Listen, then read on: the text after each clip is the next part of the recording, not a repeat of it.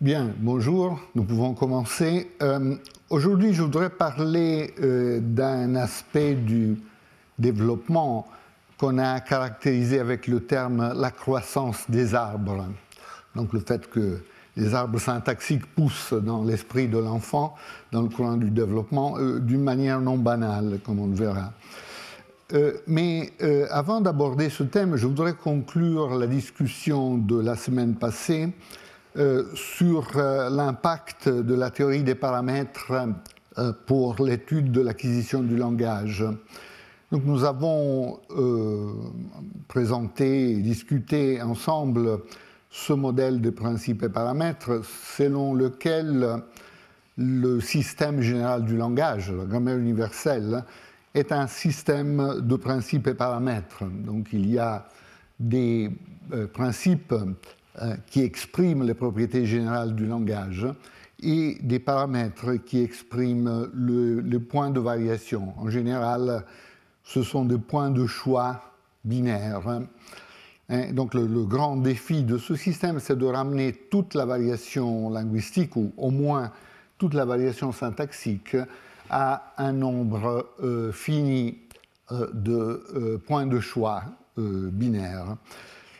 Dans cette conception, la grammaire d'une langue est la grammaire universelle. Donc, la grammaire universelle est une partie intégrante de la grammaire de chaque langue avec un certain ensemble de valeurs paramétriques. Donc la grammaire du français est la grammaire universelle plus un ensemble de valeurs paramétriques. La grammaire de l'italien, même chose, plus un autre ensemble de valeurs paramétriques. La grammaire du chinois, même chose. Euh, et de ce point de vue, la euh, question de l'acquisition de la syntaxe euh, euh, se réduit à, une opération de fixation de paramètres, fondamentalement. C'est-à-dire l'enfant confronté aux données de sa langue décide quel est le chemin que sa langue a pris parmi les possibilités définies a priori nous avons vu quelques conséquences de cette manière de voir les choses. Ça a été un véritable changement de paradigme pour les études comparatives, euh, en ce que euh, ce langage technique introduit par euh, le, modèle paramétrique a vraiment fait exploser les études comparatives. Il y a eu une croissance extraordinaire d'études comparatives sur beaucoup, beaucoup de euh, langue naturelle. En effet, la grammaire générative comparative est née à partir de l'introduction de ce modèle. Il y a eu aussi une forte impulsion à l'étude de la syntaxe, de, l'acquisition de la syntaxe, conçue comme une opération de sélection de la part de l'enfant. Hein. donc l'enfant choisit parmi les valeurs paramétriques les valeurs qui correspondent euh, à l'expérience euh, qui lui est présentée dans les données euh, auxquelles il a accès. Et donc ce, modèle est totalement compatible avec ce qu'on a vu euh, au premier cours, hein, la découverte empirique de l'apprentissage par l'oubli, du caractère sélectif de l'identification des traits distinctifs pertinents pour, euh, parmi les traits distinctifs possibles pour l'enfant dans l'acquisition de la phonologie c'est aussi tout à fait compatible avec ce qu'on sait sur les bases neurales de l'apprentissage. On a parlé euh, un peu des travaux de Jean-Pierre Changeux et de Stanislas Dehaene dans ce contexte. Voilà, donc une question euh, fondamentale qui se pose est quand est-ce que les paramètres, en tout cas les paramètres principaux du système, sont fixés par l'apprenant? Euh, la dernière fois, nous avons discuté euh, du cas d'un paramètre fondamental, le paramètre tête-complément. Plutôt, c'est une famille de paramètres, n'est-ce pas? Parce que nous avons que chaque tête peut définir cette propriété de manière indépendante, quoiqu'il y a une forte tendance à une fixation harmonique. Donc les langues tendent à être ou bien à tête initiale ou bien à tête finale.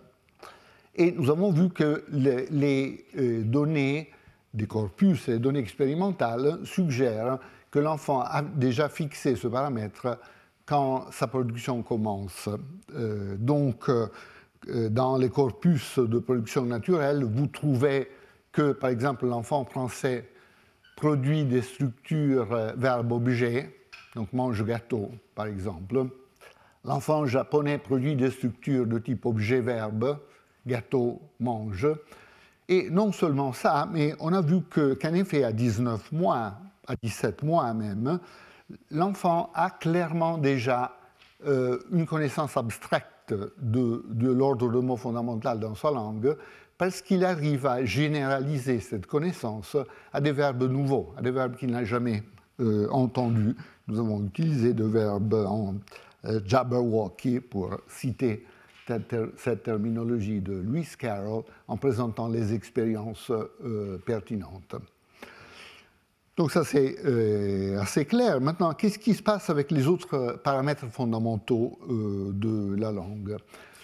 Les études de corpus indiquent que d'autres paramètres fondamentaux de l'ordre de mots sont fixés tôt, également tôt. Donc euh, quand l'enfant commence à mettre ensemble des mots, il a déjà fixé ses propriétés paramétriques.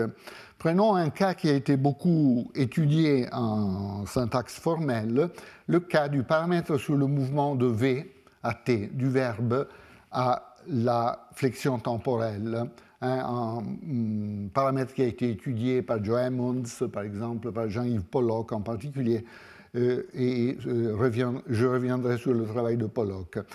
Si vous regardez l'ordre fondamental, de, la position fondamentale du verbe par rapport aux adverbes, vous observez une différence parmi les langues, même des langues assez proches comme l'anglais. Le français diffère de ce point de vue. Donc en anglais, vous avez un ordre comme celui indiqué en A, I often see Mary, euh, où l'adverbe euh, intervient entre le sujet et le verbe.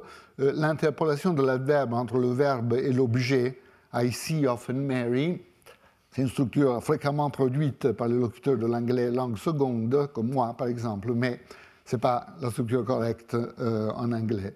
Euh, tandis qu'évidemment, dans les langues romanes, euh, l'ordre est différent. Vous avez que l'adverbe, normalement et naturellement, s'interpole entre le verbe et l'objet direct. Je vois souvent Marie, c'est la forme normale. Alors, ce que Emmons et Pollock ont proposé est que la structure abstraite est la même dans les deux langues. Euh, le verbe naît pour ainsi dire, adjacent à l'objet direct auquel il assigne un rôle thématique. Mais ensuite, ce qui se passe dans une langue comme le français est que le verbe se déplace, il est attiré par la flexion euh, temporelle qui est, euh, qui est plus riche dans une langue comme le français par rapport à l'anglais. Et ce mouvement, d'un côté, crée le verbe fléchi, euh, type voix, verrait, voyait, etc., etc. Et en même temps, il change l'ordre. Donc euh, le verbe se trouve en surface et est prononcé dans une position plus éloignée par rapport à l'objet direct. Ça, c'est un, cas classique de paramètres d'ordre de mots. Et on a montré par des études de corpus que l'enfant à deux ans a déjà compris ses propriétés fondamentalement. Euh, ici, je me réfère au, travail de Amy Pierce, euh, qui a observé que euh, dans les corpus produits par les enfants francophones, on trouve des structures comme un A, Michel dort, avec la forme fléchie du verbe. et dans ce cas, la négation se trouve à la fin. Donc, Michel dort pas, par exemple, ne viendra après, s'il vient du tout.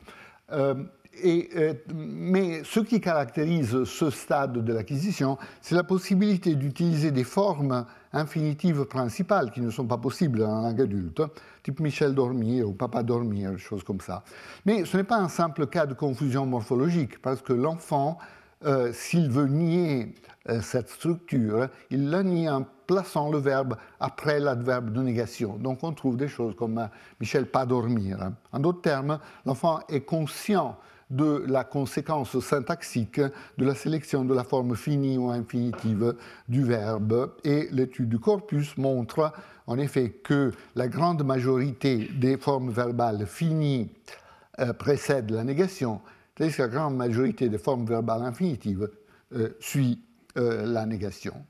Par contre, dans, la même euh, période, dans la même tranche d'âge, euh, l'enfant anglophone qui produit des structures négatives dira des choses comme I don't eat, I not eat en, nous mettant euh, do, mais il n'essayera pas des choses comme 3b, I eat not. Donc il n'essaye pas de faire monter le verbe, ce, ce, qui est tout à fait normal en français quoique dans des euh, stades précédents de l'anglais, eat not était la forme normale. En effet, si vous lisez Shakespeare, vous lisez euh, Hamlet, par exemple, vous trouvez toutes sortes d'exemples de ce type. Donc, ce qui s'est passé, euh, comme Paul Hammond l'ont souligné, la perte de cette propriété est allée en même temps que l'affaiblissement du paradigme de la euh, flexion verbale. Hein. Donc, euh, une flexion verbale plus pauvre, comme celle de l'anglais euh, contemporain, n'implique pas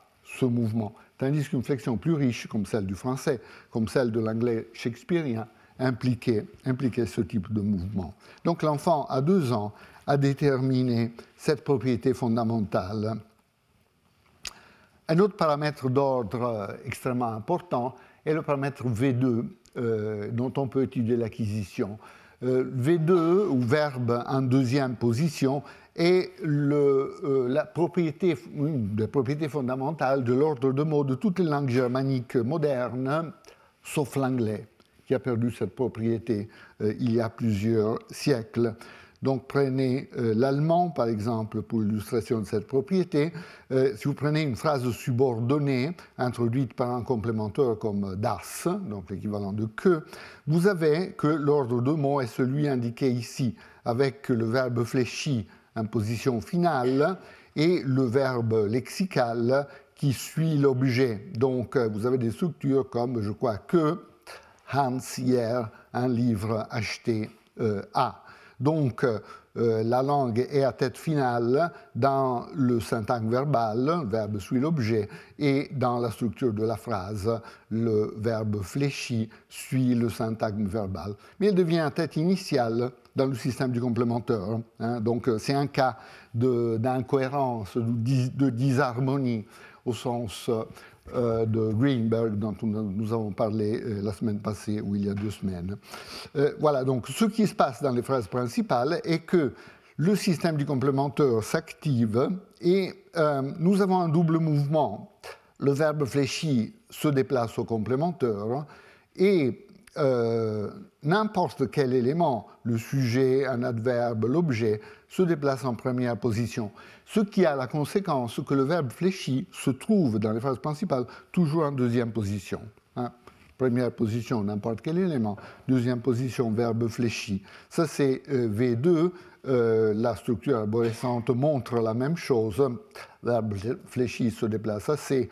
Euh, et puis n'importe quel élément, par exemple le sujet, Hans peut se déplacer en première position, on aura l'ordre Hans hat gestern, etc. Ou bien on aurait pu déplacer par exemple l'adverbe hier, euh, et on, obtiendrait l'ordre gestern hat Hans, etc., etc. Voilà. Donc euh, ça caractérise l'ordre de mots dans toutes les langues germaniques euh, contemporaines, sauf l'anglais, comme j'ai dit. Euh, et ça caractérisait l'ordre des mots dans les langues romanes médiévales aussi. Hein. En ancien français, on avait cette propriété, euh, en ancien italien, en ancien espagnol. Euh, ensuite, les langues romanes ont perdu cette propriété, sauf une langue très conservative comme le romanche, parlé dans certains cantons, dans certains vallées des Alpes. Voilà, donc ça c'est le, euh, phénomène V2. Et quand est-ce que euh, ce phénomène est acquis? Euh, Ici j'ai cité un travail classique de David Poppel et Ken Wexler. David Poppel maintenant est très connu comme un grand expert d'imagerie cérébrale, mais quand il était étudiant, il travaillait sur l'acquisition du langage. Donc ici, il a obtenu un résultat important. Ce que l'étude du corpus a montré, dans, ce cas est que l'enfant germanophone, à l'âge de deux ans, euh, produit des structures infinitives, comme l'enfant francophone, avec le verbe à l'infinitif en position finale. Donc des choses comme Thorsten, ball, avoir, choses comme ça. Mais si le verbe est fléchi, le verbe sera régulièrement en deuxième position, comme dans la grammaire adulte. Donc, euh, verbe infinitif, position finale, verbe fléchi, deuxième position. Donc, la propriété distribution fondamentale du V2 est déjà acquise à ce point, comme vous voyez, euh, sur la base des données quantitatives euh, liées à l'étude de corpus. Sur la base de résultats de ce type, donc euh, tête complément, euh, VAT, euh, V2 et d'autres paramètres d'ordre, Ken Wexler était arrivé à la conclusion que la fixation des paramètres se fait très précocement. Donc quand l'enfant commence à parler, peut-être il a déjà fixé les paramètres principaux. C'est un, principe, ou plutôt une observation, que euh, Wexler avait appelé Very Early Parameter euh, Setting. Est-ce qu'on euh, peut garder ce type de généralisation? Ben, Évidemment, d'un côté, on observe que certains paramètres fondamentaux sont fixés quand l'enfant commence à mettre ensemble les mots. D'ailleurs, on a vu que certaines propriétés fondamentales du système phonologique, l'identification des traits distinctifs, euh, est déterminé par l'enfant déjà dans la première année de la vie. Donc on peut se poser la question, est-ce que tout ou presque tout est déjà joué pour le langage quand l'enfant commence à assembler les mots? Et euh, en tout cas au deuxième anniversaire. Je crois que la réponse est non. En effet, il y a des manifestations importantes ultérieures de euh, développement. J'ai indiqué ici trois manifestations de, euh, plus euh, tardives euh, de développement. D'un côté, ce qu'on pourrait appeler la créativité grammaticale enfantine. Hein, c'est quelque chose qu'on a déjà vu. L'enfant joue pendant quelque temps avec des valeurs paramétriques qui ne sont pas les valeurs paramétriques de la langue cible. Donc vous voyez une oscillation dans toute une série de cas mais ces valeurs paramétriques sont attestées dans d'autres langues. Nous avons vu par exemple le cas de l'inversion sélective dans l'interrogative de l'enfant qui apprend l'anglais, euh, avec inversion obligatoire avec des éléments interrogatifs euh, comme euh, who, what, etc., mais pas d'inversion avec certains éléments comme why, comme pourquoi. Et nous avons vu, si vous vous souvenez de cette discussion d'il y a deux semaines, que dans certaines langues, on trouve exactement cette situation, c'est-à-dire inversion sélective, seulement avec certains éléments WH. Euh, Nous avons vu plusieurs phénomènes de prononciation des traces par l'enfant. Hein. Donc euh, il y a des règles de mouvement, mais parfois l'enfant prononce et la position d'arrivée et la position de départ. Euh, par exemple, euh, dans les licitations de questions négatives en anglais, vous trouverez des données comme euh, What did John didn't like? What did John didn't like? Avec do qui est répété deux fois, une fois à l'intérieur de la phrase et une fois dans le système du complémentaire, ce qui peut être analysé comme un cas où on prononce la trace, la position de départ euh, du mouvement. Et on a vu qu'il y a des langues adultes qui ont cette propriété. On a discuté le cas de certaines langues africaines, par exemple, mais aussi de certaines langues romanes, où on prononce et la position d'arrivée et la position de départ euh, du mouvement.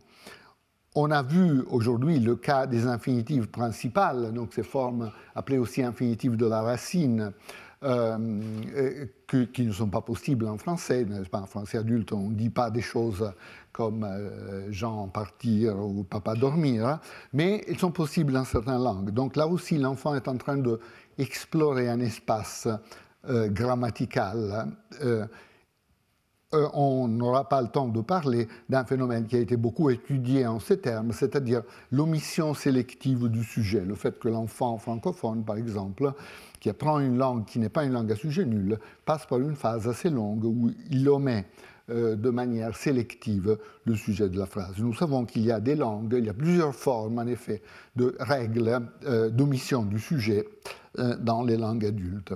Donc il y a plusieurs phénomènes de créativité grammaticale enfantine où on voit bien que l'enfant explore un espace grammatical qui est occupé par les langues du monde fondamentalement. L'enfant n'essaye pas des choses qui seraient des règles impossibles, au sens de Andrea Moro, vous vous souvenez de la discussion du travail de Moro, il y a des règles qui sont simplement en dehors de la classe des règles qu'on trouve dans les langues naturelles. Par exemple, toutes les règles qui violeraient la structure en constituant. On ne trouve pas euh, dans les tentatives enfantines euh, l'hypothèse de règles impossibles en ce sens. Mais on trouve l'exploration d'un espace grammatical qui va bien au-delà de euh, l'ensemble de données qui sont présentées à l'enfant. Donc ça, c'est un aspect qu'on observe pendant une période relativement longue dans l'acquisition du langage. La deuxième propriété est ce dont on va parler aujourd'hui, la croissance des arbres.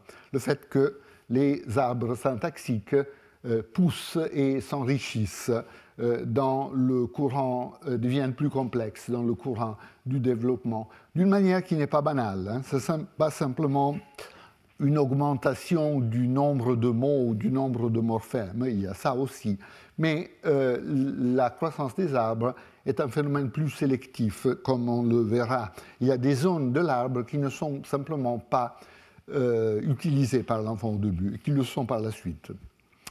Et puis, dernière chose dont on va parler dans le dernier euh, cours, euh, c'est ce qu'on pourrait définir la localité augmentée. En quel sens? Il y a certaines constructions qui restent très difficiles pour l'enfant, même à 4 ans, même à 5 ans. Par exemple, certaines relatives, certaines questions très très difficiles à comprendre, très très difficiles à utiliser euh, de la part de l'enfant, et en compréhension et en production. Euh, et euh, on le verra, on peut essayer d'attribuer ces difficultés au fait que un certain principe de localité s'applique de manière particulièrement contraignante chez l'enfant par rapport à l'adulte. Hein. Donc l'enfant a moins de possibilités en termes de structure relativement non locale. Et on verra ça par la suite. En tout cas, il y a plusieurs manifestations qui suggèrent qu'il y a des effets de développement qui euh, ont lieu bien au-delà du deuxième anniversaire. Voilà, ici, pour parler de la croissance des, arbres, il faut introduire euh, la cartographie de structures syntaxiques. Donc, je passerai maintenant pas mal de temps à euh, parler de représentation cartographique. Euh, des représentations comme celles que vous voyez sont des représentations tout à fait classiques de la structure de la phrase, euh, où vous avez plusieurs zones et qui euh, correspondent à une géométrie identique qui se reproduit, mais ce qui varie est la nature de la tête de la construction. Donc vous avez le verbe, vous avez la flexion, donc I correspond à inflection, en anglais, on utilise cette, terminologie. Euh, C correspond à complémentaire. une innovation importante introduite par Chomsky dans son livre Barriers de 86, qui était euh, consacré à la théorie de la localité, donc il parlait d'autre chose. Mais dans, les premières deux pages, il y a une innovation importante qui est l'idée que les éléments fonctionnels, comme le complémentaire par exemple, le déterminant, euh, les flexions, etc., euh, engendre le même type de structure que les catégories lexicales. Hein. Donc le complémentaire engendre, vous voyez, la même configuration que le verbe, euh, par exemple, dans ces configurations. Alors ici, euh, il y a une spécialisation dans ce que ces différentes couches structurelles font. Disons quelques mots. Il y a eu une question là-dessus la dernière fois, je pense, sur le rapport entre l'articulation formelle dont nous parlons et euh, le sens, la structuration du sens, n'est-ce pas? Où est le sens? Où est-ce qu'il apparaît euh, dans le système formel que nous sommes en train de discuter? Le système en question a la structure indiquée ici en bas, on parle du lexique, puis il y a la syntaxe, la boîte verte et la syntaxe. Donc il y a cette opération d'assemblage, merge. Donc on met ensemble des mots, euh, on, crée des structures plus larges. L'opération récursive, donc on peut étendre indéfiniment la structure. Ce système engendre deux représentations d'interface, la forme phonétique et la forme logique, qui sont aux interfaces avec les systèmes du son, fondamentalement si on parle de langue orale, ou de les signes si on parle de langue de signes, et avec le, les systèmes de la pensée, disons, les systèmes euh, internes, comme le système conceptuel, le système des intentions, et ainsi de suite. Donc ce euh, système, ce, petit système, engendre un, nombre illimité de paires son sens, son sens, son sens, euh, en profitant du caractère récursif de la syntaxe. Donc ça c'est le schéma général, voyons quelles sont les propriétés interprétatives qui sont typiquement associées aux trois couches structurelles de la phrase, selon cette conception. Euh, la euh, couche verbale, euh, le syntaxe verbal, si vous voulez, est consacrée à l'expression de la sémantique argumentale. Donc, qui fait quoi à qui dans l'événement qu'on est en train de décrire. Hein? Chaque verbe a une certaine structure argumentale. Il y a des verbes en seul argument, ou à deux arguments, ou à trois arguments. Et ces propriétés, les, rôles thématiques, si vous connaissez cette terminologie, cette propriété est exprimée au niveau de la couche verbale. La couche flexionnelle exprime toute une série de propriétés, mais en particulier des propriétés temporelles aspectuelles, disons le temps fondamentalement. Euh, où l'événement que je suis en train de décrire se situe par rapport au moment de l'énonciation. Je parle en ce moment, est-ce que je parle de quelque chose qui s'est déjà produit ou quelque chose qui va se produire, etc. Tout cela, ainsi que les propriétés aspectuelles, sont exprimées dans la couche flexionnelle. Tandis que la couche plus haute du complémentaire est en quelque sens à l'interface avec la structure du discours. Donc on y exprime des propriétés qui sont pertinentes pour le discours, propriétés qui sont appelées en anglais scope discourse.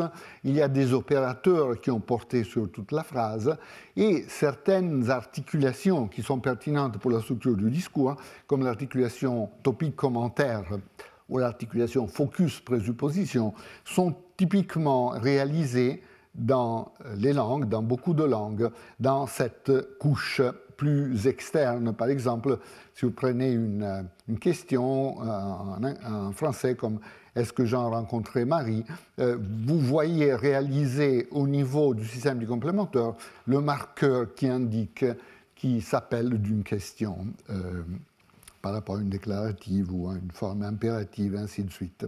Voilà, donc ça c'est le, système classique, le système euh, de la moitié des années 80. Euh, euh, à, partir de ce système, il y a eu une contribution très importante de Jean-Yves Pollock, que je viens de citer en cette connexion, à la fin des années 80, euh, Pollock a observé fondamentalement que dans une articulation de cette sorte, il n'y a pas assez de position pour le verbe. C'est-à-dire, si, on, étudie de manière précise euh, la position que le verbe peut occuper par rapport à différents types d'adverbes, ici, il n'y a pas assez de place. Il n'y a que deux positions. La position du verbe, la position de la flexion. Mais on voit tout de suite qu'en français, par exemple, mais similement dans beaucoup d'autres langues, on a besoin de plus de positions. Par exemple, en français, vous pouvez avoir un verbe à l'infinitif adjacent à l'objet direct. Ne pas complètement comprendre ces idées, ce serait dommage, quelque chose comme ça. Mais le verbe peut aussi euh, s'interpoler entre les deux adverbes de négation et l'adverbe euh, complètement. Donc, euh, ne pas comprendre complètement ces idées. Puis, si le verbe, pardon, si le verbe est fléchi, il monte encore plus haut, il monte plus haut que la négation. Donc vous avez l'ordre, il ne comprend, forme verbale fléchie, pas complètement ses idées, donc il précède toute la suite euh, des adverbes. Donc euh, Pollock a dit, il faut des représentations plus riches, avec plus de positions. Et la solution qu'il a envisagée, qui s'est révélée extrêmement fructueuse, a été de dire, ben, il faut scinder le nœud flexionnel. Donc, euh, ce, nœud, il faut l'analyser en une série de composantes plus fines. Euh, et quelles sont les composantes plus fines? La proposition de Pollock a été de dire, ben, scindons la composante d'accord avec le sujet et la composante de temps, futur, par exemple, exprimé, si vous prenez une forme verbale complexe comme parleront, vous avez la racine verbale, vous avez un élément heure euh, lié au futur et une partie qui exprime l'accord avec le sujet. L'idée pollockienne a été de dire, ben, scindons ces composantes, donc admettons une tête de ton, une tête d'accord, et puis une tête verbale, ce qui se passe, c'est qu'à partir d'une représentation de ce type, la racine verbale bouge, elle s'associe aux différents affixes par étapes successives, et de cette manière, on construit des verbes complexes, comme euh, parleront par exemple. Et dans cette association du verbe avec les affixes, on change aussi la position du verbe, donc on le fait monter dans l'arbre syntaxique, et de cette manière, on rend compte de la distribution, des propriétés distributionnelles des verbes fléchis, infinitifs, etc. Ici, en effet, j'adopte non pas exactement la structure de Pollock, mais la structure de Pollock révisée par Adriana Belletti selon une révision qui a été euh, plus ou moins généralement euh, acceptée avec la projection d'accord plus haute que la projection de temps. Vous voyez qu'ici, il y a un principe méthodologique qui est à la base de euh, toutes les études cartographiques. Euh, ce principe euh, dit un trait morphosyntaxique correspond à une tête dans l'arbre syntaxique. C'est-à-dire, s'il y a une propriété importante exprimée par un trait, il y aura une tête dans la syntaxe qui correspondra à cette propriété. Ce principe revient à dire que les représentations syntaxiques au niveau local sont très simples, parce que chaque tête est définie uniquement par une propriété. Donc, selon cette manière de voir les choses, le lexique n'a pas droit de former des conglomérats complexes de propriétés. Euh, on peut créer, parce qu'on observe des conglomérats complexes de propriétés, comme un verbe fléchi, par exemple, mais cet élément, on le crée dans la syntaxe. On a donc cette distribution de différentes propriétés en forme de têtes distinctes, et puis la syntaxe crée des formes euh, de, conglomérats de telles euh, propriétés. Donc il y a dans ces systèmes une grande simplicité locale, chaque petit morceau de l'arbre est très simple, mais le prix à payer est une plus grande complexité globale, parce qu'il y a plusieurs propriétés qu'il faut exprimer, donc il faut plusieurs positions de tête.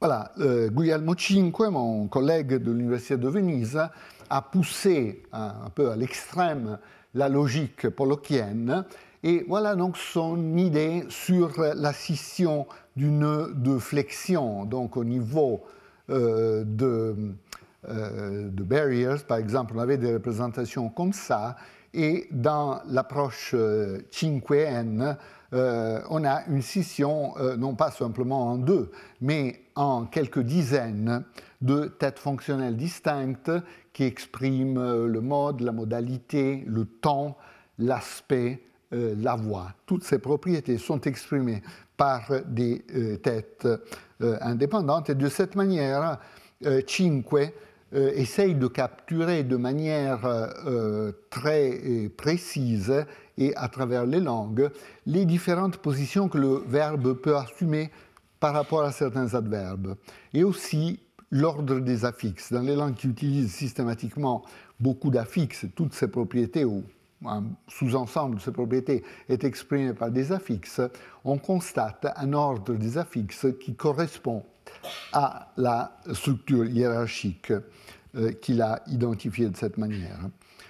Mon propre travail cartographique, euh, dans le, papier intitulé The Fine Structure of the Left Periphery, euh, essaye d'étendre cette logique au système du complémentaire. Donc le système qui exprime un élément comme que, par exemple en français, je crois que, bla bla, bla en effet une structure et une articulation interne plus riche qui est indiqué par toute une série de têtes. Euh, ici, je prends, j'ai repris tel quel mon analyse de 97. Euh, On va voir qu'il faut modifier un peu cette analyse sur la base d'observations plus récentes. Et, je vais adopter donc une version révisée de ce système. Voilà, ces, études ont eu un impact considérable et euh, la couverture empirique des études cartographiques euh, s'est étendue progressivement. On est parti euh, de l'étude de la cartographie de langues romanes et germaniques, puis rapidement on est passé à d'autres langues indo-européennes. il inclut des langues indo-européennes orientales. Et ensuite, on a attendu, étendu ces études en dehors des langues indo-européennes, aux langues finno-ougriennes, euh, aux langues sémitiques. Euh, et, puis, il y a beaucoup de travail très important sur les langues africaines. Je vais citer quelques, quelques résultats de ce travail dans quelques minutes. il y a aussi un grand développement de, des études cartographiques dans les langues orientales. Sur le chinois, par exemple, il y a beaucoup d'intérêt en Chine pour ces études. Il y a même une association d'études cartographiques qui a été créée en Chine, euh, Japon, Corée, etc. Euh, pas mal d'études sur les langues autochtones d'Amérique et d'Australie, cartographie des langues créoles, euh, en particulier le créole jamaïcain, a été étudié par Stéphanie Durleman, cartographie des langues des signes, et on a appliqué ces études à la dialectologie, par exemple dialectologie des langues, romanes et germaniques en particulier, et à la linguistique historique. Vous voyez, on peut utiliser cet outil pour la linguistique historique en regardant comment les cartes changent dans le euh, cours du temps. Quelques buts de ces études, puis on reviendra aux questions de l'acquisition. Euh, le, premier euh, but est de nature descriptive. Il y a en linguistique euh, un, euh, un, problème descriptif, ou plutôt un domaine descriptif à aborder qui est énorme. Considérez simplement le fait que, bon, on lit dans les manuels qu'on parle au monde, je ne sais pas, 7000 langues, ce qui est très très approximatif et certainement sous-estimé. Hein, ça dépend exactement de comment nous définissons euh, langue, mais prenons ça simplement comme terme de référence. Si vous regardez les bases de données avec euh, lesquelles des linguistes comme Cinque travaillent ou les typologues travaillent, on a entre 1000 et 2000 langues en gros. Hein. Donc, donc il y a beaucoup de langues encore à, décrire et seulement une toute petite fraction des langues du monde a été décrite de manière systématique et satisfaisante. Donc il y a un travail descriptif énorme à faire. Ce qu'on essaye de faire dans les études cartographiques, c'est d'aborder euh, ce problème euh, descriptif du point de vue de la structure. Puis bien sûr, il y a la question de l'explication. Euh, description va nécessairement avec explication. Il faut avoir l'esprit des principes explicatifs, des principes plausibles de la grammaire universelle, euh, qui euh, doivent être à la base de la variation qui est observée. Il faut toujours raccorder explication et, description. puis, de, de, manière plus spécifique, ce projet essaye de contribuer à ce programme de syntacticisation j'utilise souvent euh, ce, mot, ce néologisme, de la morphologie. Donc, euh, essayer de montrer que la morphologie, fondamentalement, c'est de la syntaxe. Euh, en d'autres termes, qu'on n'a pas besoin de mécanismes spécifiques à la morphologie, mais on peut s'en tirer avec les mécanismes syntaxiques fondamentaux. Merge, assemblage, fondamentalement, on a des opérations d'assemblage qui sont à la base aussi des processus morphologiques. Il faut euh, intégrer les positions adverbiales qui étaient traditionnellement plus négligées dans la structure de la phrase et similement les positions adjectivales dans les structures nominales. C'est ce que Cinque a fait de manière très euh, claire dans euh, son travail. Il faut essayer d'intégrer dans la structure de la phrase certaines articulations liées à l'organisation du discours donc des articulations comme topic commentaire, focus présupposition, sur lequel je vais euh, revenir. Et puis, il s'agit d'interagir avec plusieurs domaines de l'étude du langage comme capacité cognitive, avec l'étude de l'acquisition, et c'est ce qu'on va faire aujourd'hui, l'acquisition de la langue seconde, l'enseignement de langue. Hein, il y a des projets très intéressants, par exemple au Brésil d'utilisation de, structures euh, cartographiques dans l'enseignement des langues étrangères. Hein. Euh, on peut utiliser ces outils pour l'étude des pathologies du langage. Nama Friedman, qui sera ici la semaine prochaine, nous parlera de ces aspects. Euh, considérer les implications computationnelles. Bon, en ce qui concerne les, rapports entre les études cartographiques et les études d'acquisition, la question qui se pose, bien sûr, est comment ces structures complexes, si effectivement ces structures complexes sont exactes, comment l'enfant les apprend? Comment l'enfant arrive-t-il à les apprendre? Est-ce qu'elles sont accessibles à l'enfant dès le début, pour ainsi dire au moment où il est possible de le tester, ou bien on observe une acquisition graduelle, morceau par morceau, et suivant quelle logique. Réciproquement, on peut s'attendre que, que les données de l'acquisition, comme il est souvent le cas, puissent offrir des nouveaux types de preuves empiriques pour choisir entre des hypothèses alternatives de structure cartographique. Et ça, c'est vrai en général de l'étude de l'acquisition. L'étude de l'acquisition peut enrichir les études théoriques en offrant des types d'arguments qui sont moins facilement accessibles dans la grammaire adulte. On va voir quelques exemples de ce type. Voilà, donc la, logique que je voudrais discuter avec vous est euh, exprimée par cette hypothèse de la croissance des arbres, une hypothèse qui a été présentée dans un papier euh, publié euh, l'année passée en collaboration avec Nama Friedman, Adriana Belletti moi-même. Euh, l'idée est très simple. Euh, les arbres syntaxiques sont acquis d'une manière ascendante, de manière bottom-up. C'est-à-dire l'enfant acquiert d'abord les zones basses et puis il y a des zones plus hautes qui viennent se développer en dessus des zones euh, basses.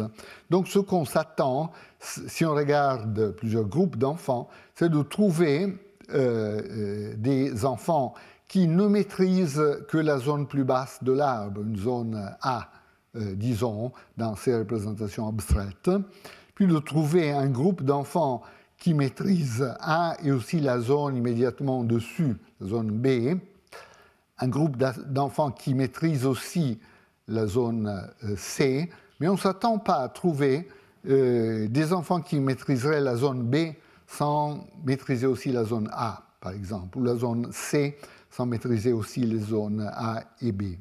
Et on ne s'attend pas à trouver des situations comme 3 euh, primes, donc des enfants qui maîtriseraient la zone A et la zone C sans maîtriser aussi la zone qui établit la connexion, la zone B, entre ces deux autres zones. Donc il y a des prédictions précises qui sont faites par cette hypothèse. Encore faut-il définir à quoi euh, les structures abstraites A, B C correspondent, mais en tout cas, la logique est euh, claire.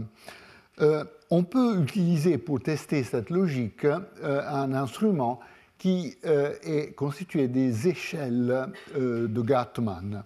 C'est un vieux instrument euh, proposé par ce psychologue israélien, Louis Gartman, il y a longtemps, et qui est très bien adapté pour exprimer des situations où il y a des relations implicationnelles entre les propriétés. Donc, quand vous avez une propriété B qui implique nécessairement une propriété A une euh, échelle de Gartman a cette forme. Euh, donc, dans cette manière de représentation, chaque ligne correspond à un enfant, hein, à la performance euh, d'un enfant dans un certain domaine. Et quand on arrive à construire une échelle de ce type, ça veut dire qu'il y a une relation implicationnelle entre les propriétés A, B et C, en ce que C implique A et B, et B implique A, fondamentalement. Alors, ce qu'on observe ici, par exemple, et que dans cet exemple abstrait, qu'il y a un groupe d'enfants qui a la propriété A, mais qui n'a pas les propriétés B et C. Et puis il y a un autre groupe d'enfants qui a les propriétés A et B, mais qui n'a pas C. Et puis un groupe d'enfants qui a les trois euh, propriétés. Quand on, arrive à établir ce genre de schéma, ça veut dire qu'il y a une, euh, une, implication nécessaire entre les différentes propriétés. Si vous voulez un exemple concret, on pourrait dire que A, c'est la capacité de compter jusqu'à 10, par exemple, B, c'est la capacité de compter jusqu'à 20, et euh, C, c'est la capacité de compter jusqu'à 100. Hein, par exemple, ce, n'est pas ça en effet, mais ça vous donne une idée. Normalement, les enfants qui sont capables de compter jusqu'à 100 sont capables aussi, de compter jusqu'à 20 et jusqu'à 10. Mais ce n'est pas nécessairement euh, l'inverse, euh, n'est pas nécessairement vrai, évidemment. Voilà. Euh, maintenant, il faut parler de manière un peu plus précise de cartographie, et en particulier de cartographie de euh, la périphérie initiale euh, de, la phrase. Et euh, je voudrais adopter ce type de représentation que je vais expliquer de manière plus ou moins détaillée. L'étude empirique d'acquisition que je vais présenter concerne l'acquisition de ce système, l'acquisition de la périphérie gauche dans une langue particulière. Euh, dans l'hébreu euh, moderne. Hein. Donc, euh, il faut regarder cette structure en général, il faut voir comment la structure générale s'adapte à l'hébreu, et ensuite regarder les données d'acquisition de l'hébreu. Voilà, donc l'idée de départ est que la structure du complémentaire est délimitée par ce système de tête, une tête de force qui exprime, qui rappelle la force illocutive, donc qui exprime entre autres le type de euh, la phrase, par exemple s'il s'agit d'une phrase subordonnée, si on a affaire avec une déclarative, avec une question, avec une exclamative, ce sont les propriétés qui doivent être accessibles au sélecteur plus haut. Hein. Supposons que cette structure soit enchâssée sous un verbe, le verbe veut savoir si son complément est une déclarative, par exemple, une question, etc., etc. Donc la force exprime ses propriétés. Puis il y a ce nœud euh, int interrogatif qui euh, héberge dans son spécificateur certains éléments de question, euh, par exemple des éléments comme pourquoi, qui ont des caractéristiques différentes. On en a déjà un tout petit peu parlé, mais on va voir ça plus en détail maintenant. donc ça, des éléments comme pourquoi, se trouve dans cette zone de l'arbre. Ensuite, nous avons les projections de topic et de focus dont je vais parler euh, de manière indépendante. Il y a cette procession de mode qui est dédiée à l'antéposition des adverbes. Nous pouvons, dans certaines structures, antéposer un adverbe du contenu de la phrase vers la périphérie initiale, vers la périphérie gauche. Donc, par exemple, rapidement, Jean a résolu le problème il y a ce type d'opération qui cible cette position appelée euh, mode. Et la tête de finitude qui ferme, pardon, qui ferme euh, le système euh, vers le bas s'accorde en finitude avec la structure de la phrase. Ici, vous avez la structure de la phrase à la cinque, si vous voulez, aussi compliquée que vous voulez, mais en tout cas, il y a un accord en finitude entre cette tête et le, caractère conjugué non conjugué du verbe dans la phrase. Voilà. Parlons un instant des euh, articulations topique commentaire et focus présupposition. L'articulation topique commentaire est typiquement exprimée dans la langue romane par cette construction qui est parfois appelée dislocation à gauche ou dislocation à gauche critique. Donc quelque chose comme ce livre, je vais le lire la semaine prochaine, euh, où euh, il y a euh, un référent qui est saillant dans la situation discursive qui est choisi par le locuteur, et à propos de ce référent, le topique, le locuteur va faire un commentaire qui est une phrase avec un pronom typiquement dans cette construction un pronom critique qui euh, renvoie euh, au euh, topic. Donc, topic, élément saillant dans le discours, commentaire qui contient typiquement une information nouvelle, une information que je veux communiquer à mon interlocuteur. l'articulation focus-présupposition, c'est presque le contraire. C'est exprimé, euh, par exemple en français, par la construction clivée. Donc c'est, par exemple, deux, c'est ce livre que je vais lire la semaine prochaine. Alors ici, il y a une partie présupposée. Quand je dis cette phrase, je suis en accord avec mon interlocuteur, qui pourrait avoir dit, par exemple, la semaine prochaine, tu devrais lire le livre de Jean. Je suis d'accord que je lirai quelque chose la semaine prochaine, ça c'est ce qui est appelé la présupposition, et puis il y a une information que euh, mon interlocuteur n'a pas et que je vais lui donner en forme de focus, par exemple en utilisant la construction clivée. Donc c'est ce livre que je vais lire, non pas une autre des alternatives possibles, par exemple, pas celui euh, de Jean. Donc il y a ces deux articulations qui peuvent être exprimés euh, à la périphérie gauche de la phrase. Euh, l'approche qui est adoptée ici est l'approche ainsi dite euh,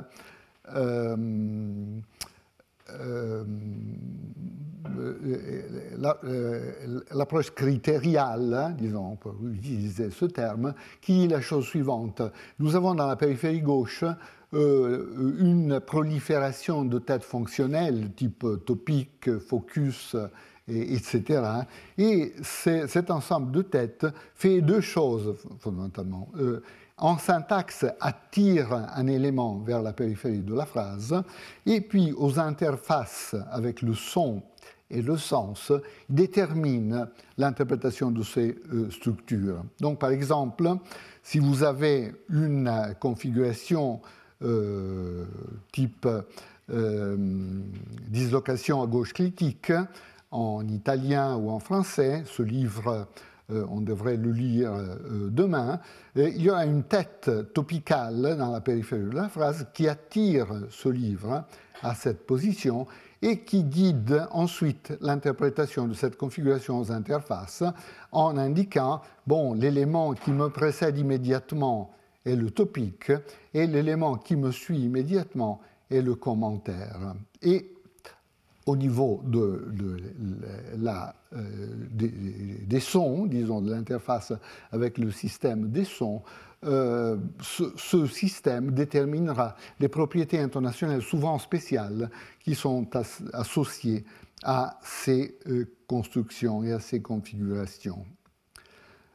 Même chose pour la structure focale. On a dit qu'en français, on utilise plutôt la structure clivée. Dans une langue comme l'italien, on peut antéposer simplement un constituant qui sera très marqué du point de vue intonationnel pour exprimer cette configuration focus présupposition dans des cas de correction. Donc, par exemple, si quelqu'un euh, dit euh, tu devrais lire on devrait lire le livre de Jean, euh, on peut le corriger en italien en disant non, non, il tuo libro dovremmo leggere, donc avec antéposition de l'élément focal sur lequel la correction porte, suivi de la présupposition. Je suis d'accord avec toi qu'il faudrait lire quelque chose, mais ce n'est pas le livre de Jean, c'est plutôt euh, ton livre qui est euh, pertinent ici.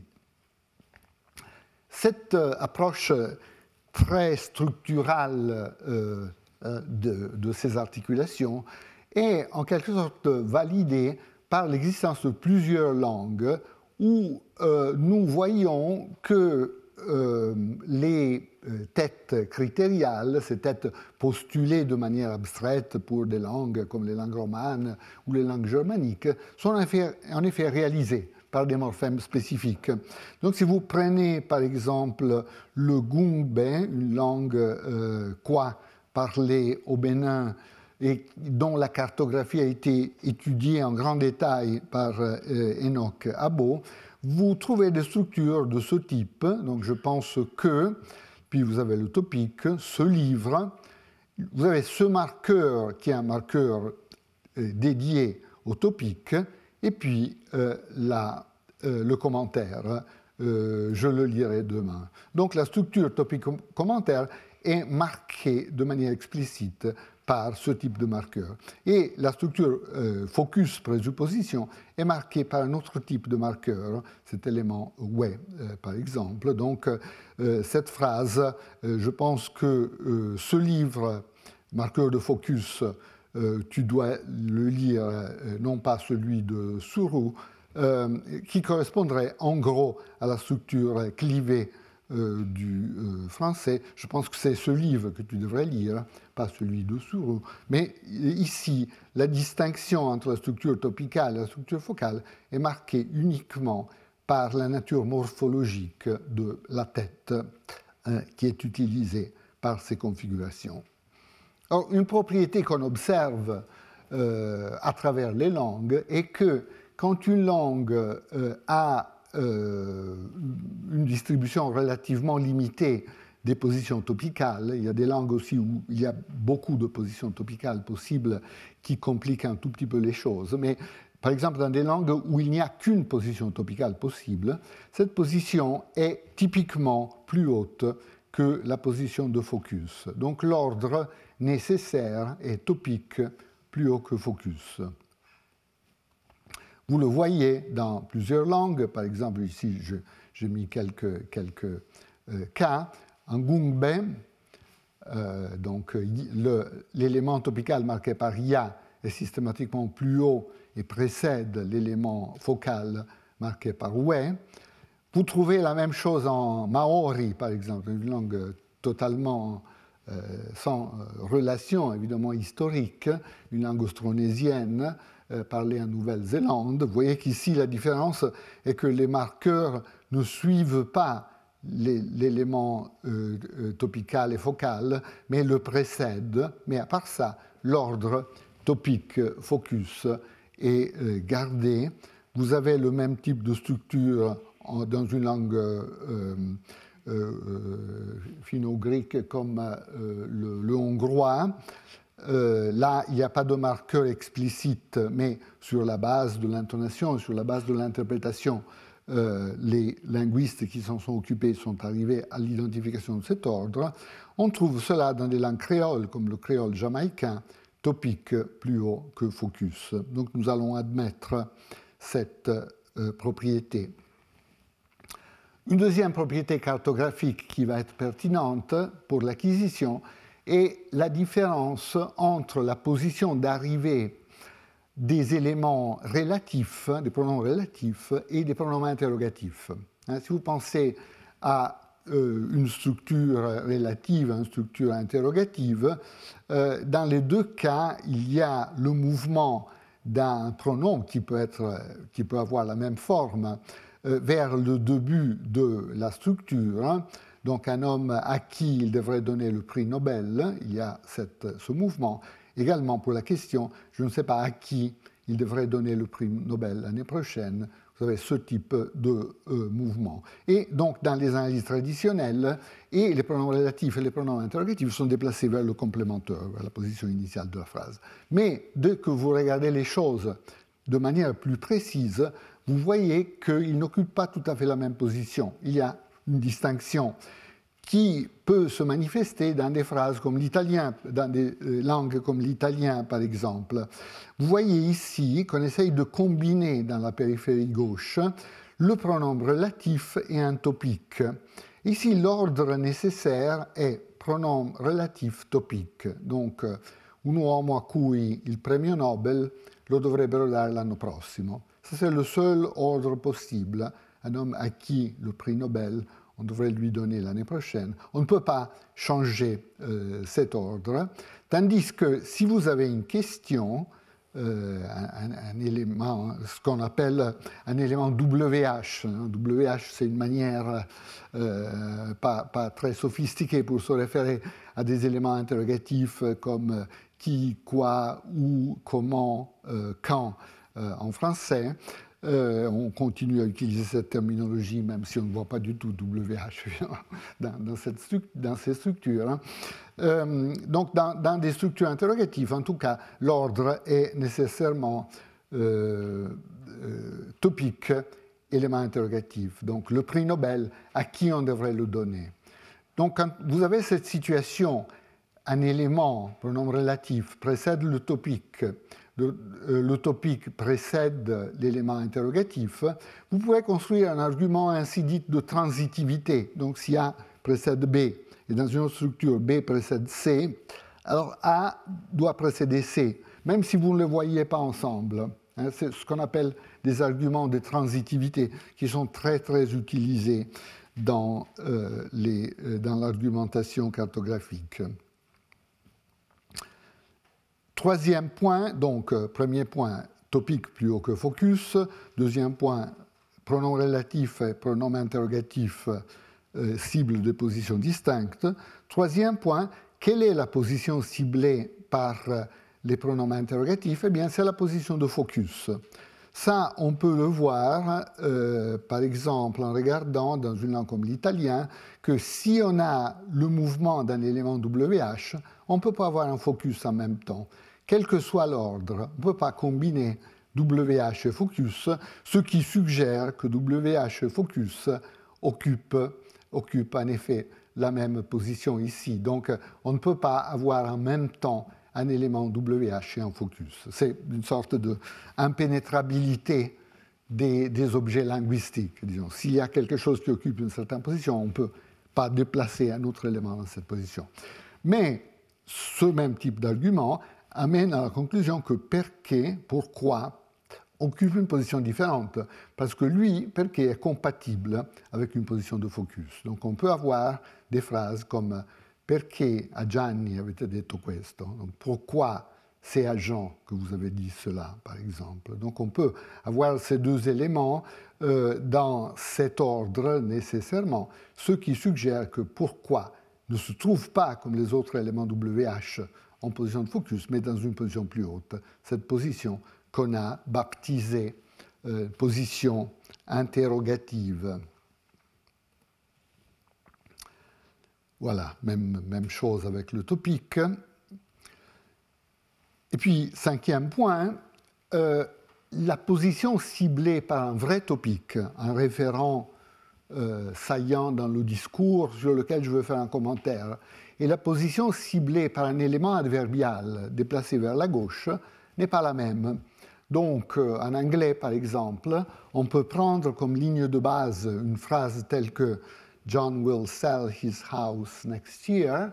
Et puis, on peut topicaliser his house et avoir his house, John will sell next year, ça c'est possible.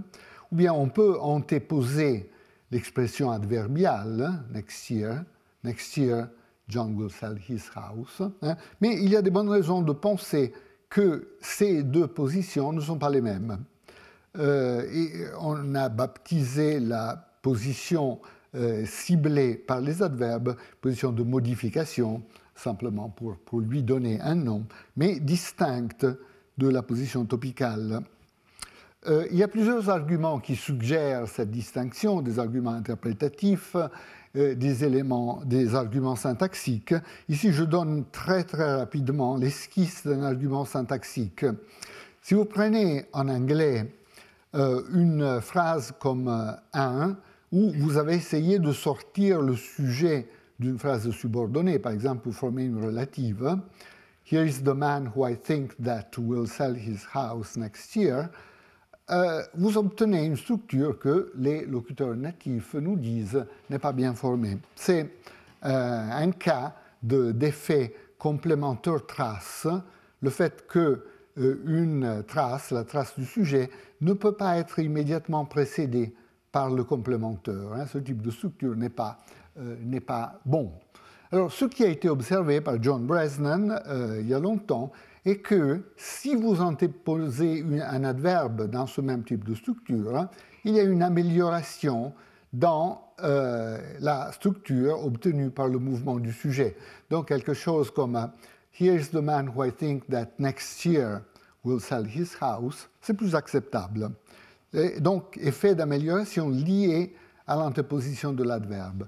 Mais si vous aviez eu le cas de topicalisation d'un argument, par exemple, vous aviez topicalisé l'objet his house, l'effet d'amélioration ne serait pas euh, observé. Donc ceci suggère que euh, les deux éléments ont un effet distinct sur euh, la structure, sur la bonne formation globale de la structure. Sans entrer dans les détails de la nature de cet effet, ceci suggère que la position de mouvement de l'adverbe est plus basse que la position topique, euh, de telle manière qu'elle pourra en quelque sorte avoir un effet bénéfique sur la bonne formation d'une trace en position sujet, tandis que la position topique sera trop éloignée, trop haute dans la structure pour avoir un tel effet. Voilà, maintenant, euh, comme j'ai dit, on regarde rapidement les structures de l'hébreu parce qu'on euh, va euh, analyser euh, les propriétés d'acquisition sur cette langue et, disons, la conclusion de l'histoire simplement que ce type de structure qui a été établi sur la base de propriétés de langues très différentes est valable aussi pour l'hébreu. Euh, euh, nous voyons par exemple que le complémentaire chez, qui correspond à que du français, précède nécessairement un topique. Et donc nous avons l'ordre force, où euh, cet, élément qui caractérise la structure déclarative est prononcé, qui précède le topique. le chez peut être aussi l'élément qui introduit une relative, comme en français, que peut introduire des déclaratives, mais aussi des phrases relatives. Euh, et aussi dans des phrases relatives, l'élément chez euh, précède, et ça c'est le seul ordre possible, un élément topical. En hébreu, comme en italien, comme dans beaucoup d'autres langues, les éléments WH comme qui, euh, comme euh, quoi, comme euh, quand, comme comment, se déplace à la position focale et, donc se déplace à une position qui suit la position topicale. Donc nous avons l'ordre topique, élément interrogatif. Donc la phrase serait quelque chose comme Yoni a déjà présenté l'article sur l'acquisition et l'article sur l'aphasie topique, qui veut le présenter? Donc ça, c'est l'ordre entre ces deux éléments. Mais l'élément qui correspond à qui correspond à pourquoi euh, lama peut précéder un topique. Donc nous avons cet ordre, l'équivalent serait quelque chose en français.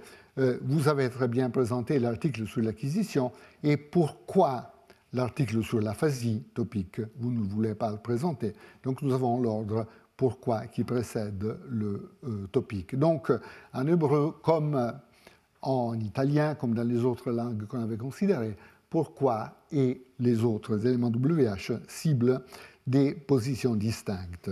Ensuite, la position ciblée par un adverbe antéposé, comme soudain, Ioni a paniqué, quelque chose comme ça, est plus basse que la position occupée par l'élément euh, interrogatif.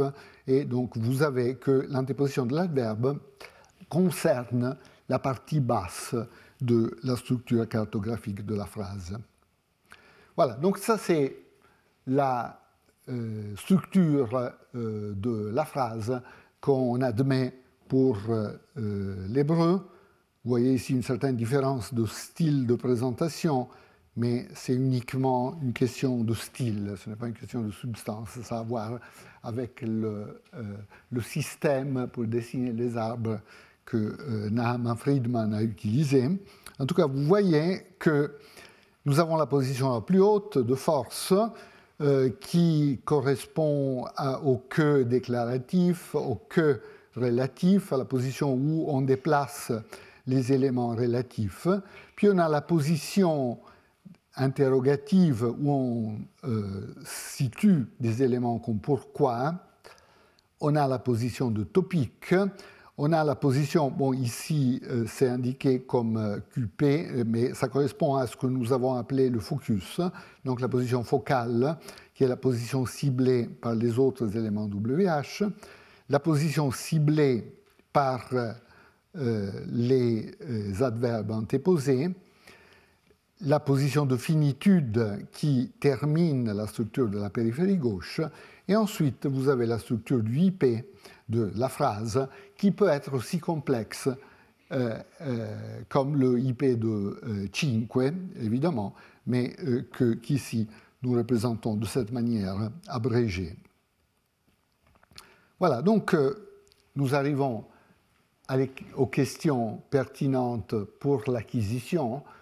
Comment est-ce que cette structure est acquise par l'enfant apprend l'hébreu Il y a plusieurs possibilités a priori on pourrait considérer que toute la structure est accessible aussi précocement qu'on arrive à tester cette structure. Donc dès qu'on a la possibilité de la tester, on voit qu'elle est déjà euh, présente chez l'enfant.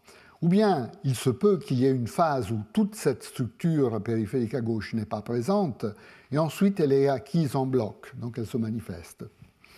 Ou bien elle pourrait être acquise par étapes, évidemment. Et euh, par étapes, d'une manière qui pourrait ne pas respecter l'ordre hiérarchique, ou bien d'une manière qui pourrait respecter l'ordre hiérarchique. Donc ce sont les possibilités. Alors la conclusion euh, à laquelle euh, on est arrivé dans cette étude empirique est que la structure est en effet acquise par étapes et d'une manière qui respecte l'ordre hiérarchique, comme l'idée de Growing Trees le suggère. Voilà les données qui ont été considérées dans euh, cette euh, recherche. Euh, on a travaillé en particulier avec un corpus de production spontanée où on a enregistré, on fait des enregistrements uniques sur 56 enfants d'un âge qui varie d'un an et demi jusqu'à 6 ans. Hein, donc, des, des, âges très différenciés.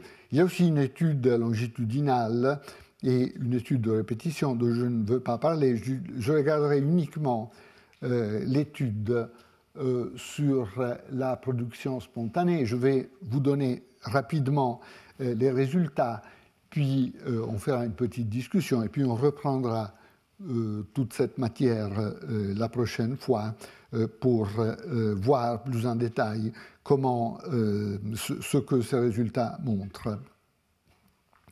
Voilà les structures que nous avons analysées. Donc il y a un premier groupe de structures qui concerne la structure de la phrase sans la périphérie gauche. Donc la structure syntagme nominale, syntagme verbale, fondamentalement. Donc est-ce qu'on a des structures sujet-prédicat Quand est-ce que l'enfant a des structures syntagme nominal sujet, syntagme verbal prédicat, et ceci avec différentes classes, avec des verbes transitifs, comme manger par exemple, des verbes euh, inergatifs, comme parler, hein, j'en parle par exemple, c'est un verbe intransitif qu'on appelle inergatif, pour le distinguer des verbes inaccusatifs, des verbes intransitifs comme aller, venir par exemple, des verbes qui typiquement, mais pas toujours, prennent l'auxiliaire être euh, en français et qui sont caractérisés par le fait qu'il y a de bonnes raisons de penser que le seul argument de ce verbe part en position objet et se déplace, un peu comme dans une sorte de passif, à la position sujet. Donc euh, quelque chose comme euh, Jean part a comme structure abstraite par Jean et ensuite Jean se déplace à la position sujet comme dans une structure passive. Donc le premier groupe, ce sont des structures syntagme nominale, syntagme verbale, avec les différentes classes verbales. Le deuxième groupe, sont, euh, ce sont euh, euh, des, constructions qui impliquent la partie basse de la périphérie gauche. Donc le mouvement WH d'un élément interrogatif argumental comme qui, par exemple, ou d'un ajout comme euh, euh, où, euh, comme quand, etc. Et puis, dans la partie basse de la structure, il y a aussi cette antéposition ou préposition d'adverbe que nous avons vu. Puis, il y a la question de, des questions oui-non. Où est-ce que les questions oui-non sont réalisées? Dans la partie basse ou dans la partie haute du système du complémentaire. Donc on va voir ici ça a été une, observation empirique nouvelle, que les questions oui-non vont plutôt avec cette partie de la structure. Puis il y a toute une série de propriétés qui vont avec la partie haute du système du complémentaire. Des questions avec des éléments comme pourquoi qui occupent la structure haute du système, comme on l'a vu, des euh, structures relatives qui aussi exigent toute la partie haute du système du complémentaire, des structures topicales et des, phrases subordonnées comme je crois que Marie viendra par exemple, ou euh, l'élément qui les introduit, que marqueur de force, se trouve aussi dans la partie haute du système du complémentaire. Voilà, si on regarde quand ces différentes propriétés sont attestées à différents âges, ici vous avez, euh, disons, chaque ligne correspond à un enfant. Hein, donc il y a un enregistrement à 18 mois, euh, puis un autre enfant à 20 mois, 22 mois, etc. etc. Donc si on fait une structuration de ce type, on ne voit pas euh, grand chose se manifester. On a simplement que les enfants plus jeunes ont moins de structure que les enfants un peu plus grands, ce qui n'est pas très surprenant, mais il n'y a pas un pattern, il n'y a pas une structure qui se manifeste clairement. Mais nous pouvons tenter de construire, en faisant abstraction de l'âge, des euh, échelles de Guttmann. Et en ce cas, nous voyons une structure assez euh, claire qui se dégage en mettant ensemble les trois propriétés plus basses, donc la structure NP, VP, syntaxe nominale, syntaxe verbale, avec les trois classes verbales, et puis les structures qui impliquent la partie basse du système du complémentaire, euh, WH d'un élément comme qui, euh, WH d'un élément comme euh, ou, par exemple, antéposition de l'adverbe et question oui-non principale. Et ici, vous avez les propriétés qui correspondent aux questions avec pourquoi, aux relatives, aux euh, topiques et aux euh, structures euh, subordonnées déclaratives. Donc toutes des constructions qui impliquent la partie haute du système du complémentaire. Et vous voyez que cette configuration suggère quelque chose, suggère une organisation comme celle euh, qu'on s'attend quand il y a des relations implicationnelles entre les différentes propriétés. En effet, nous pouvons distinguer trois groupes, en effet même quatre groupes. Il y a des enfants qui n'ont aucune des propriétés qu'on a envisagées, puis il y a des enfants qui n'ont que les propriétés syntagonominales, verbales donc ils n'utilisent rien de la périphérie gauche. Puis il y a des enfants qui ont la structure syntagonominale, verbale et qui utilisent seulement la partie basse de la périphérie gauche, donc les questions, l'antéposition d'adverbes. Puis il y a des enfants qui ont la structure NPVP, euh, qui utilisent la partie basse de la périphérie gauche et aussi la partie haute de la périphérie gauche, c'est-à-dire question avec pourquoi, relative, topicalisation et enchassement. Donc, il y a plusieurs questions qui se posent et qu'on va aborder euh, en détail la prochaine fois. Pourquoi un certain type de mouvement, le mouvement qu'on voit avec les verbes inaccusatifs, ce qu'on appelle un mouvement A, donc le mouvement de l'objet qui cible la position sujet, apparaît avant le mouvement vers la périphérie gauche euh, pourquoi les questions WH apparaissent avant d'autres mouvements vers la périphérie gauche, relatives à la topicalisation? Pourquoi l'antéposition de l'adverbe apparaît avant la topicalisation? Et pourquoi toutes ces constructions, les relatives, la topicalisation, la subordination, apparaissent au même stade de l'acquisition? Eh bien, la euh, réponse qu'on va regarder dans euh, les détails la prochaine fois, à voir avec la structure géométrique de l'arbre. Fondamentalement, la première étape ne concerne qu'un arbre réduit qui n'a pas de périphérie gauche. Donc tout ce qui a lieu à l'intérieur de la phrase est possible ici, mais rien qui impliquerait la périphérie gauche. La deuxième phase implique la partie basse de la périphérie gauche. Donc on a par exemple le mouvement WH, le mouvement interrogatif dans cette phase, mais pas d'autres propriétés qui exigeraient la partie haute de la périphérie gauche. Et puis il y a le troisième stage euh, qui euh, correspond à la situation où la partie haute de la périphérie gauche s'est développée. Et donc nous avons des structures relatives, par exemple, qui mettent en jeu la couche la plus haute de cette structure, des structures topicales, euh, des euh, questions avec pourquoi, tout ce qui met en jeu la partie haute de la configuration. Voilà, j'ai voulu anticiper le résultat de cette analyse, mais les détails, on va les discuter la prochaine fois. Maintenant, on fait une petite discussion. S'il y a euh, des questions et euh, puis on fera une pause de cinq minutes et on passera au euh, séminaire. Voilà. Est-ce qu'il y a des questions sur tout ce qui a été dit et discuté aujourd'hui? Oui, voilà.